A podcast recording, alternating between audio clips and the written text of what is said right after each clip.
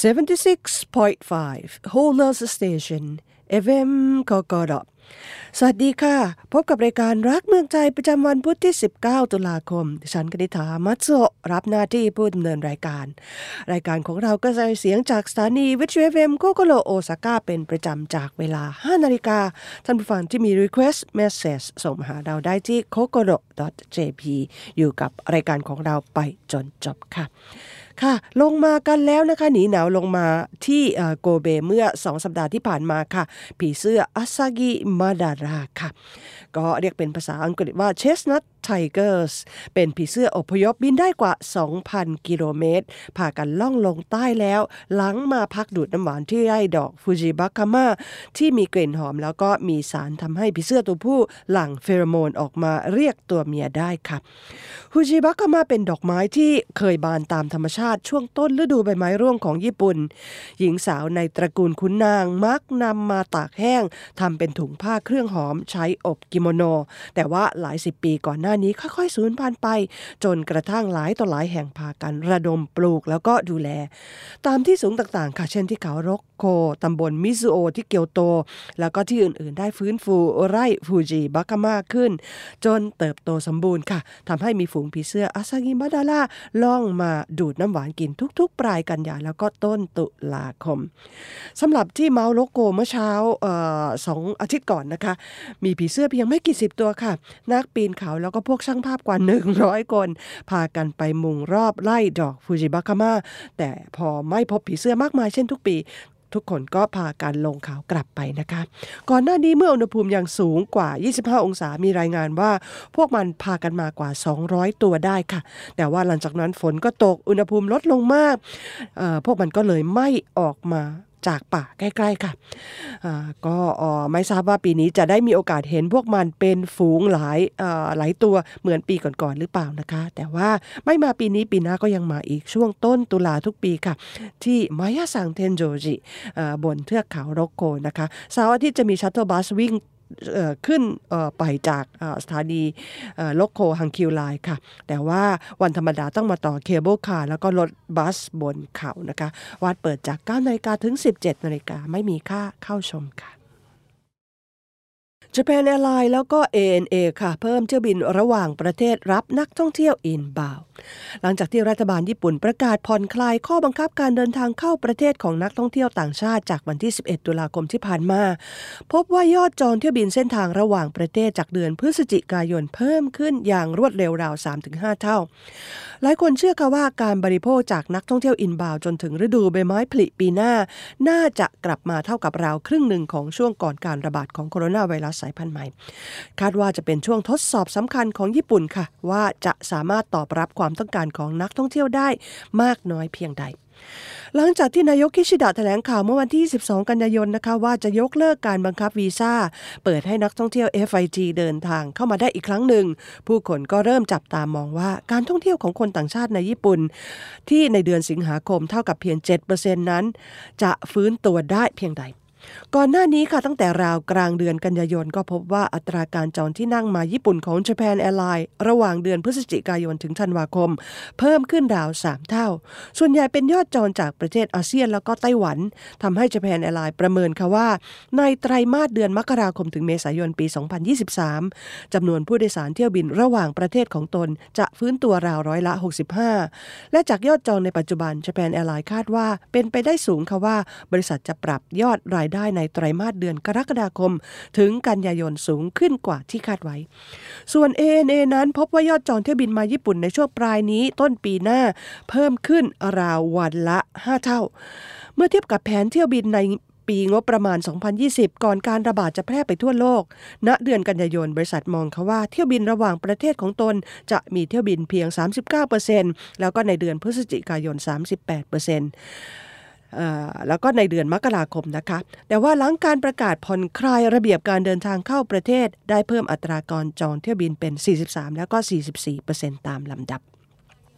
จากข้อมูลขององค์กรการท่องเที่ยวโลก พบค่ะว่าตัวเลขนักท่องเที่ยวต่างชาติทั่วโลก ระหว่างเดือนมกราคมถึงพฤษภาคม 2022 นี้ ฟื้นตัวกลับมาเท่ากับราวครึ่งหนึ่งของปี 2019 และยังมองว่าความต้องการเดินทางมาญี่ปุ่นที่มีระเบียบการเข้าเมืองเข้มงวดนั้นสูงมาก จากการสำรวจของธนาคารเพื่อการลงทุนและก็บริษัทขนส่ง และคมนาคมของญี่ปุ่นเมื่อเดือนตุลาคมปี 2021 ในประเทศต่างๆ ในเอเชีย พบค่ะว่าญี่ปุ่นเป็นเส้นทางที่ผู้คนต้องการเดินทางไปมากที่สุด เท่ากับ 67%ทิ้งห่างเกาหลีที่เท่ากับ 43%แล้วก็ไต้หวันที่เท่ากับ 28%มาก ผลการสำรวจในยุโรปและอเมริกาก็ได้ผลคล้ายคลึงกันค่ะ ในปี 2019 จำนวนนักท่องเที่ยวต่างชาติที่มาเยือนญี่ปุ่นเท่ากับ 31.88 ล้านคน คิดเป็นเม็ดเงินราว 4.8 ล้านล้านเยน สถาบันไดวาโซเก่งคาดว่าหากเงินเยนเท่ากับ 145 เยนต่อ 1 ดอลลาร์ ความต้องการเดินทางก็ยังอยู่ขณะนี้ ตลอดจนจำนวนที่บินก็ยังสูงเช่นนี้ เม็ดเงินจากอินบาวน่าจะเท่ากับ 5.7 ล้านล้านเยนต่อปีค่ะ แล้วก็เชื่อว่าจากเดือนธันวาคมจนถึงฤดูใบไม้ผลิปี 2023 เม็ดเงินจากการบริโภคของนักท่องเที่ยวต่อเดือน น่าจะฟื้นตัวได้ราวครึ่งหนึ่งของช่วงก่อนการระบาดนะคะ ก็หลายแห่งค่ะไม่ว่าจะเป็นโรงแรมในเครือเซบุคอนโดมิเนียมที่นิเซโกในห้องฮอกไกโดค่ะบอกว่าปลายปีต้นปีหน้านะคะ มีคนต่างชาติจองมาเที่ยวจนเกือบเต็มแล้วค่ะ ก็โรงแรมก็มีอัตราการจ้างงานพาร์ทไทม์เพิ่มขึ้น คนต้องการพนักงานเพิ่มขึ้นมากทีเดียวนะคะ อย่างไรก็ตามค่ะร้อยละ 40 ของนักท่องเที่ยวต่างชาติในปี 2019 เป็นคนจีน ดังนั้นการฟื้นตัวของการท่องเที่ยวญี่ปุ่น จะต้องขึ้นอยู่กับนโยบายของจีนและฮ่องกงในระดับหนึ่งค่ะ หากนักท่องเที่ยวจากสองแห่งนี้ยังต้องถูกกักตัว ก็คงจะฟื้นตัวช้ารอไปถึงปี 2025 ค่ะโรงเรียนสอนทำอาหารในกรุงเทพนะคะ The Food School Bangkok จะเปิดคอร์สสอน วิธีทำอาหารญี่ปุ่นแบบ professional จากเดือนตุลาคมเป็นต้นไปค่ะ โดยที่เป็นคอริคูลัมที่ซูจิโจดิเซมงกาโกซึ่งเป็นโรงเรียนสอนอาหาร แห่งแรกของญี่ปุ่นในโอซาก้านะคะ ส่งครูผู้สอนไปแล้วก็ผลิตคอริคูลัมให้ นอกจากจะใช้วัสดุซึ่งส่ง ไปจากญี่ปุ่นโดยตรงแล้ว ยังใช้อุปกรณ์เครื่องทำครัวไม่ว่าจะเป็นมีดหม้อไหอะไรต่างๆนะคะ จากญี่ปุ่นโดยตรง เรียกได้ว่าเป็นอาหารญี่ปุ่นแท้ๆที่สอนแล้วก็ทำโดยคนญี่ปุ่นนะคะ แล้วก็เมื่อเรียนสำเร็จแล้วจะมีการสอบใบอนุญาต ผู้ประกอบอาหารที่กระทรวงเกษตรและป่าไม้ของญี่ปุ่นรับรองด้วยนะคะ ก็เป็นคริคูลัมที่กระทรวงรับรองสำหรับผู้ที่ต้องการมีเทคโนโลยี แล้วก็มีใบประกอบการทำอาหารแบบญี่ปุ่นค่ะ ก็การสอนนั้นจะดำเนินโดยคนญี่ปุ่น แต่ว่าใช้ภาษาอังกฤษนะคะ เพราะฉะนั้นนอกจากคนไทยแล้วคนต่างชาติที่อยู่ในเมืองไทยก็สามารถมาร่ำเรียนได้ค่ะ ก่อนหน้านี้เมื่อวันที่ 24 เดือนกันยายนนะคะเเพื่อเปิดตัวโรงเรียนค่ะก็ได้มีการจัดทดลองการสอนง่าย ๆนะคะ เป็นการเรียนการสอนที่ครูจากโรงเรียนซูจิกากุเอนซูจิโจดิเซมงกาโกค่ะส่งไปสอนโดยตรง ก็มีผู้เข้าร่วมถึง 50 คนด้วยกันนะคะ ทั้งคนไทยแล้วก็คนญี่ปุ่นค่ะก็ให้ความสนใจกันอย่างมากทีเดียว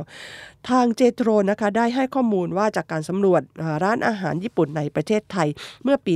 2021 ค่ะ พบว่ามีร้านอาหารญี่ปุ่นทั้งสิ้นในประเทศไทย 4,370 ร้านด้วยกันนะคะ แล้วก็เชื่อว่า ความต้องการอาหารญี่ปุ่น แล้วก็ความนิยมอาหารญี่ปุ่นในหมู่คนไทย แล้วก็ผู้คนที่อยู่ในเมืองไทยจะเพิ่มขึ้นต่อเนื่องเรื่อยๆ เพราะฉะนั้นการที่จะอบรมผู้คนให้รู้จักอาหารญี่ปุ่นอย่างแท้จริงนั้น ก็เป็นประโยชน์ต่อญี่ปุ่นเองนะคะเวลาจะส่งสินค้า ไม่ว่าจะเป็นสินค้าเกษตร หรือว่าเครื่องอุปกรณ์ในการทำครัวทั้งหลายไปขายในเมืองไทย ก็ผู้อุปโภคบริโภคชาวไทยก็จะได้กินอาหารญี่ปุ่นของจริงด้วยค่ะ 76.5 Holers Station FM กกดท่านผู้ฟังกำลังรับฟังรายการรักเมืองไทยประจำวันพุธที่ 19 ตุลาคมจากสถานีวิทยุ FM โคโกโรโอซาก้าเป็นประจำเช่นเคยนะคะ ช่วงหลังของรายการก็ยังมีเรื่องราวต่างๆ มาคุยให้ฟังค่ะ เริ่มกันจากเกาลัดค่ะ ไปซื้อมาอีกแล้วนะคะ ข่าวนี้ยกมา 1 กิโลทีเดียวค่ะ เกาลัดต้มสุกยกจากเตาใหม่ๆ นั้นทั้งหวานทั้งอร่อยค่ะ เดิมทีนะคะตั้งใจจะไปดูผีเสื้อ แล้วก็ไปเที่ยวชมสถานที่ต่างๆ ค่ะ ปรากฏว่าฝนตก ผีเสื้อไม่ลงมาก็เลยเปลี่ยนโปรแกรมนะคะ แล้วก็อยู่บ้าน ไม่มีงานเขียนที่จะต้องทำเป็นประจำงานเก็บกวาดบ้านก็ขี้เกียจทำนะคะ นึกได้ว่าก่อนหน้านั้นได้ซื้อเกาลัดสดมา 1 กิโลจากตลาดเทมมาใกล้ๆ FM โคโคโรเนี่ยค่ะเกาลัดสด 1 กิโลที่เอาไปใส่ไว้ในช่องฟรีซนะคะ ก็เลยเอาออกมา ปอกเปลือกด้วยวิธีที่ค้นจากทางเน็ตนะคะ เคยแนะนำไปแล้วคือ เอาน้ำร้อนเทราดลงไปสัก 5 นาทีค่ะ พอทิ้งไว้สัก 5 นาทีน้ำเย็นลงเเร็วมากค่ะช่วงนี้ ก็ใช้มีด ปอกอจากก้นของลูกเกาลัดนะคะ คราวนี้หลายลูกทีเดียวค่ะร่อนออกมาได้ทั้งเปลือกโอนิกาว่าแข็งๆด้านนอก แล้วก็เปลือกคล้ายเศษไม้ที่เป็นต้นเหตุของรสชาติฝาดด้านในนะคะ ที่เรียกกันว่าชิบูกาว่าพร้อมกันค่ะ แต่ว่าส่วนใหญ่แล้วจะมีเปลือกด้านในคงเหลืออยู่ ต้องค่อยเอามีดบรรจงฝานออกนะคะ 1 กิโลสักประมาณ 20 กว่าลูกได้ค่ะ ใช้เวลาเกือบ 30 นาทีเต็ม หลังจากนั้นก็ไปต้มอีก 20 นาทีค่ะ โอ้โหเกาลัดลูกใหญ่ ๆ แล้วก็ต้มสุกใหม่ ๆ โรยเกลือนิด ๆ นะคะ สุยนิ่ม หวานเค็มอร่อยมากค่ะ กินเล่นก็ได้ แต่ว่าในวันนั้นก็เก็บไว้ผัดกับเนื้อไก่ แล้วก็ขิงอ่อน ปรุงรสด้วยออยสเตอร์ซอส อีกส่วนหนึ่งเก็บไว้คลุกเป็นข้าวเกาลัดคุริโกหัง 1 กิโลค่ะ ซื้อมาในราคา 1,200 เยนที่ห้างนั้น ราคาเกือบ 2 เท่าตัวติดใจมากทีเดียวค่ะ เกาลัดบอกเองถึงแม้ว่าหน้าตาจะขี้เลแต่ว่าได้ของอร่อยรับฤดูใบไม้ร่วงนะคะท่านฝันที่พนักอาศัยอยู่ในญี่ปุ่น ลองไปซื้อเกาลัดสด แล้วก็ออปอกกินเองดูนะคะ ใช้เวลาปอกนานหน่อยแต่ว่าอร่อย แล้วก็เป็นการสัมผัสฤดูใบไม้ร่วงไปอีกแบบหนึ่งค่ะ เดือนตุลาคมทั้งเดือนนะคะ มีเทศกาลตามวัดพุทธแล้วก็ศาลชินโตหลายแห่งทีเดียวค่ะ พยายามไปมาหลายหลายที่ค่ะ จากวันที่ 1 ถึง 5 ตุลาคมที่ผ่านมาค่ะศาลคิตาโนเทมมังูในเกียวโตได้จัดเทศกาลซุยกิมัตสึริฉลองฤดูการเก็บเกี่ยว มีการแห่เกี่ยวประดับไปด้วยธัญญาหารต่างๆ โดยเฉพาะก้านต้นซุยกิ ก็ได้นำไปตั้งไว้นะคะ ให้ผู้คนเคารพบบูชาที่โอทาบิโช ในอาณาเขตการดูแลของศาลค่ะ สิ่งหนึ่งที่จะขาดไม่ได้ในขบวนแห่ของศาลนะคะ คือเด็กหญิงในกางเกงสีแดงกล้าวผมสูงประดับด้วยดอกไม้งดงามค่ะยาโอโตเมะคือชื่อที่ใช้เรียกเด็กหญิงเหล่านี้ แปลตรงตัวได้ว่าเด็กหญิง 8 คน พบชื่อยาโตเมะครั้งแรกในบทเพลงที่จักรพรรดินีจิงกุโคโก ซึ่งเป็นจักรพรรดินีในจักรพรรดิองค์ที่ 14 ของญี่ปุ่นได้เสด็จไปซุกุชิหรือว่าภูมิภาคคิวชูในปัจจุบันค่ะ ยาโอโตเมะในบทเพลงดังกล่าวหมายถึงมิโกโอเด็กหญิงที่ทำหน้าที่ถวายพัฒหารเทพเจ้า ต่อมาก็พบเด็กยาโอโตเมะนี้ในพิธีศักดิ์สิทธิ์ของราชสำนักด้วยค่ะ ในอดีตนั้นはち หมายถึงเลข 8 สื่อความหมายถึงจำนวนมากมาย หรือว่าความอุดมสมบูรณ์ ไม่จำเป็นจะต้องมีเด็ก 8 คนเสมอไปค่ะ การร่ายรำของเด็กหญิงเหล่านี้เรียกกันว่ายาโอโตเมะไมถูกถ่ายทอดมายังศาลชินโตเก่าแก่ เช่นศาลคาสึกะไทชะศาลอิซุกุชิมะอันจินจาแล้วก็ศาลคิตาโนเทมมังงูซึ่งยังคงรักษาขนบธรรมเนียมมาจนทุกวันนี้ค่ะ นอกจากเทศกาลซุยกิมัตสึริแล้ว เด็กหญิงที่ทำหน้าที่ยาวโตเมะยังปรากฏตัวในพิธีกรรมสำคัญสำคัญของศาลด้วย เพื่อนคนญี่ปุ่นบอกเขาว่า พวกเธอแล้วก็เด็กๆ ที่มาทำหน้าที่ในขบวนแห่เทศกาลประจำท้องถิ่น จะได้สิทธิ์ลาไม่ต้องไปเรียนเป็นพิเศษนะคะ ดูเหมือนเขาว่าเทศกาลหรือว่ามัตสึรินั้นเป็นสิ่งสำคัญของคนญี่ปุ่นทั้งในอดีตแล้วก็ปัจจุบัน พวกเขาจึงช่วยกันรื้อฟื้น ช่วยกันรักษาแล้วก็อนุรักษ์สิ่งเหล่านี้ไว้ครับซุยกิมัตสึริปีนี้จบไปเรียบร้อยแล้วนะคะ ปีหน้าจัดขึ้นอีกครั้งหนึ่ง แล้วก็จัดเป็นประจำทุกวันที่ 1 ถึง 5 ตุลาคม วันที่ 1 จะมีขบวนแห่ออกไปยังโอตาบิโชห่างออกไป แล้วก็ในวันที่ 4 ขบวนแห่ดังกล่าวจะกลับมาที่ศาลจุดที่ชมขบวนได้ใกล้ชิดที่สุดคือที่ถนนคามิชิเกงที่มีเกไม้โกะมายืนคอยรับขบวนแห่ด้วยงดงามมากค่ะ ท่านผู้ฟังที่อยู่ในคันไซไม่ทราบว่ามีใครได้ไปชมการประดับไฟที่เซมบงโทดีศาลฟุชิมิอินาริไทชะในเกียวโตกันบ้างหรือเปล่าคะจบไปเรียบร้อยแล้วค่ะ จากวันที่1ถึง10 ตุลาคมนะคะศาลฟุชิมิอินาริไทชะได้ประดับโคมอันดง ตลอดทางเดินสองฝั่งในเซมบงโทดีตั้งแต่ 18นาฬิกาถึง 22นาฬิกาค่ะ ว่ากันว่าเป็นการประดับไฟพร้อมเปิดโคมที่สารเอกและก็สารรองรอบๆ ด้วยในรอบ 11 ปีงดงามมากค่ะในวันที่ 4 ตุลาคมที่ผ่านมาค่ะ ดิฉันไปถึงที่ศาลฟุชิมินาริไทยสาประมาณ 18นาฬิกา30 นาทีนะคะ แล้วก็ไปยืนคอยอยู่หน้าเซมบงโทรีอี เพื่อรอช่วงที่ไม่มีคนด้านในค่ะ ก็ทั้งสองทางนะคะขาแล้วก็ขาออกค่ะ กว่าจะรอให้คนหมดไปได้ ก็สักประมาณ 40 นาที แล้วก็ไม่ได้หมดนานด้วยนะคะ ยังมีคนรอเข้าแต่ขอให้เขาโอหยุดรอแป๊บหนึ่งสักประมาณ 30 วินาทีค่ะ ก็ได้ภาพมาสักประมาณ 2-3 ภาพด้วยกันนะคะ ก็รอนานทีเดียวค่ะ แล้วก็ก่อนจะกลับก็สักประมาณ3ทุ่ม20 นาที สังเกตดูไม่มีการขาดสายของคนเลยลั่งไลกันมาทุกครั้งค่ะ ก็เรียกได้ว่าพอรถไฟมาถึงหน้าศาลก็จะมีคนแห่เข้ามาเยอะแยะมากมายทีเดียวนะคะเเรียกว่างามมากทีเดียวค่ะตั้ง ขากล้องอยู่ที่ขาตั้งกล้องอยู่หน้าทางเข้าเซมบงโทรีพอได้ภาพแล้วก็เดินเข้าไปด้านในนะคะ ด้านในเวลาเดินชมนี้ยิ่งงดงามเข้าไปด้วยมากยิ่งขึ้นนะคะ บางจุดหาช่วงถ่ายภาพได้สั้น ๆ แต่ก็จะมีคนเดินผ่านไปมาตลอดเวลาค่ะไลยับทำให้เซมบงโทรีภายในนั้น ดูลึกลับ ประหนึ่งดังว่ากลางทางจะได้เจอกับหมาจิ้งจอกคิตซึเนะซึ่งเป็นสัตว์ของเทพเจ้าประจำศาลค่ะ ท่านฟังที่อยู่ในเกียวโตหรือว่าคันไซถ้าได้ไปแล้วคงจะเข้าใจทีเดียวค่ะว่าที่นี่งดงามมากน้อยแค่ไหน ไม่ทราบเหมือนกันนะคะปีหน้าจะมีประดับไฟที่นี่อีกเหมือนกัน วันที่ฝนตกก็สวยค่ะ เพราะว่าเงาบนพื้นอิฐ